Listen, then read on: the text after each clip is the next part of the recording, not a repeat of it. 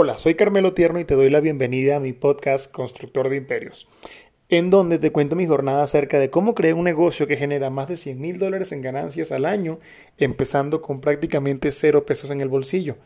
Te cuento acerca de mis fracasos, que prefiero llamar aprendizajes, y mis éxitos. Hoy te hablaré de uno de los mayores secretos que debes descubrir si quieres tener éxito en los negocios. Cuando yo lancé una aplicación móvil para que las personas encontraran estacionamiento y pagaran a través de ella, uno de los mayores aspectos que por error o inexperiencia no contemplé fue el margen de ganancia por operación. Por supuesto que tienes otras métricas como el tiempo de vida del usuario y costo promedio de adquisición del cliente, pero ahora te quiero hablar específicamente del margen por transacción.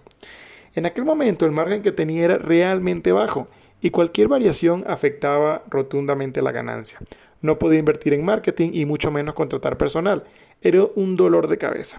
Sin embargo, gracias a esfuerzo, dedicación a la vida y a muchas personas que me aportaron valor en el proceso, tiempo después cuando lancé mi nuevo modelo de negocios de servicios, tenía esto muy claro en mi cabeza. El margen es lo más importante. Te repito, el margen es lo más importante para que un negocio sea rentable desde el día 1. Gracias a esto, pasé de ese margen infinitamente pequeño por transacción de menos de 10 pesos a márgenes de 25 a 100 dólares por cada venta.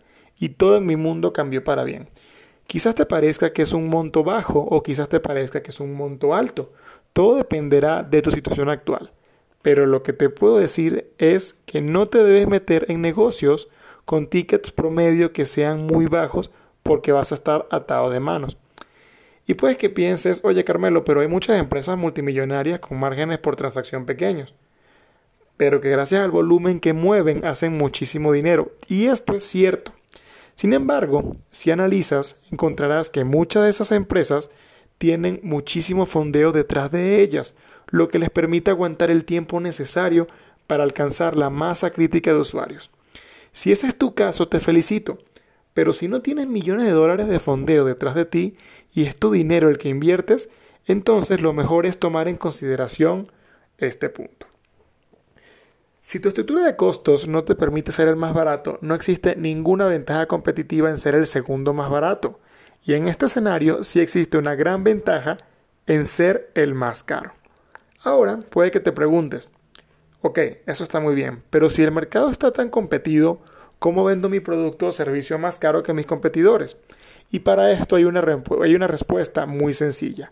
Debes aumentar la percepción de valor que el cliente tiene sobre tu producto o servicio. Si lo que tú vendes, el cliente lo puede obtener en cualquier otro lado en igualdad de condiciones, entonces eres fácilmente sustituible.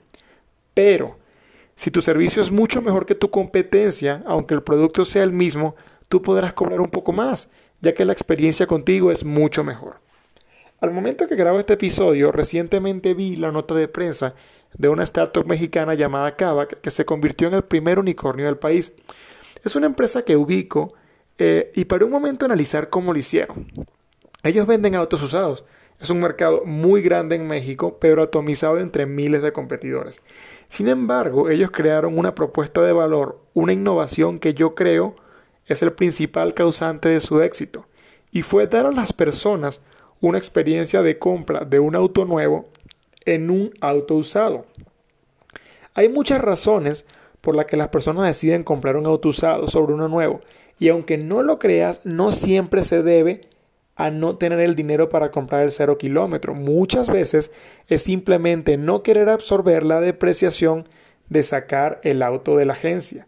Entonces, mientras ellos se enfocaron a dar una experiencia óptima, eh, un carro recién pulido, eh, que te le colocan el plástico en los asientos, que te dan garantía, otras, otros de sus competidores sencillamente te venden un carro sin ninguna garantía, a veces inclusive sucio, porque me ha tocado verlo, y eso resta muchísimo valor a la experiencia. Eh, al crear esta experiencia que ellos hicieron, que se resume en dar una percepción de valor, son capaces de vender con un margen superior al de sus competidores. Otro ejemplo de esto es Uber. Cuando Uber llegó a México era un poco más costoso que tomar un taxi tradicional. Sin embargo, las personas tomaban un Uber porque sentían más seguridad. Sabían que en su mayoría eran autos nuevos y que en general estaban muy limpios. Te daban agua y la conveniencia de pedirlos de tu teléfono era bastante interesante. Entre muchas otras cosas que luego creo se han venido perdiendo, pero que en aquel momento hicieron que las personas lo eligieran. Inclusive se convirtió en un tema de estatus. Te daba mucho más estatus llegar a un sitio en el Uber que llegar en un taxi si tenías que usar un medio de transporte que no fuera tu auto particular. Con este par de ejemplos de negocios muy tradicionales que cambiaron su modelo, incrementando la percepción de valor de su servicio, espero haberte ayudado a entender cómo puedes ofrecer tus productos o servicios a un precio más alto que el de tus competidores. En los próximos episodios ahondaremos un poco más en este tema. Suscríbete a Constructores de Imperios e invita a tus familiares y amigos.